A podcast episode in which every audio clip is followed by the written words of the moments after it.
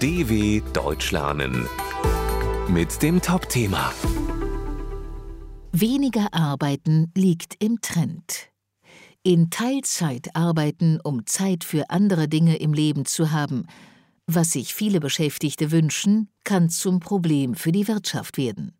Es fehlen Fachkräfte. Dieser Interessenkonflikt ist schwer zu lösen.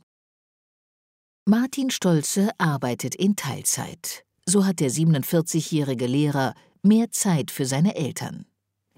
Wie er denken viele Arbeitskräfte in Deutschland, den Niederlanden und Österreich. Rund ein Drittel arbeitet in Teilzeit. In den USA ist es nicht einmal ein Zehntel.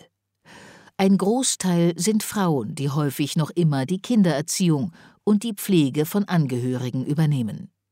In den Niederlanden sind 1,5 Einkommen zur Regel geworden. Pro Haushalt arbeitet oft eine Person in Vollzeit, die andere in Teilzeit. Und auch immer mehr Singles bevorzugen Teilzeitbeschäftigungen. So kommt es, dass trotz hoher Beschäftigungsraten nicht mehr gearbeitet wird. 2022 arbeiteten die Menschen in Deutschland 1350 Stunden im Jahr. Das ist weniger als in jedem anderen OECD-Land. Für die Wirtschaft kann das zum Problem werden.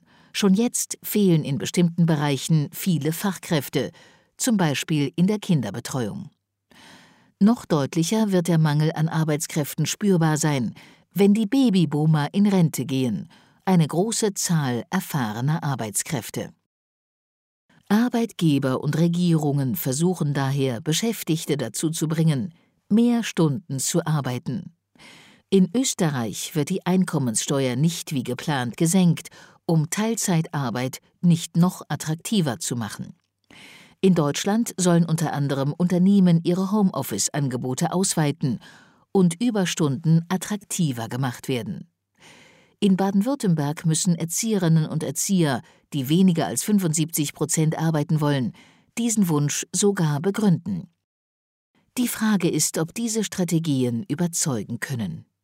Martin Stolze meint, Arbeiten um zu leben und nicht leben um zu arbeiten, ist das Motto der Zeit.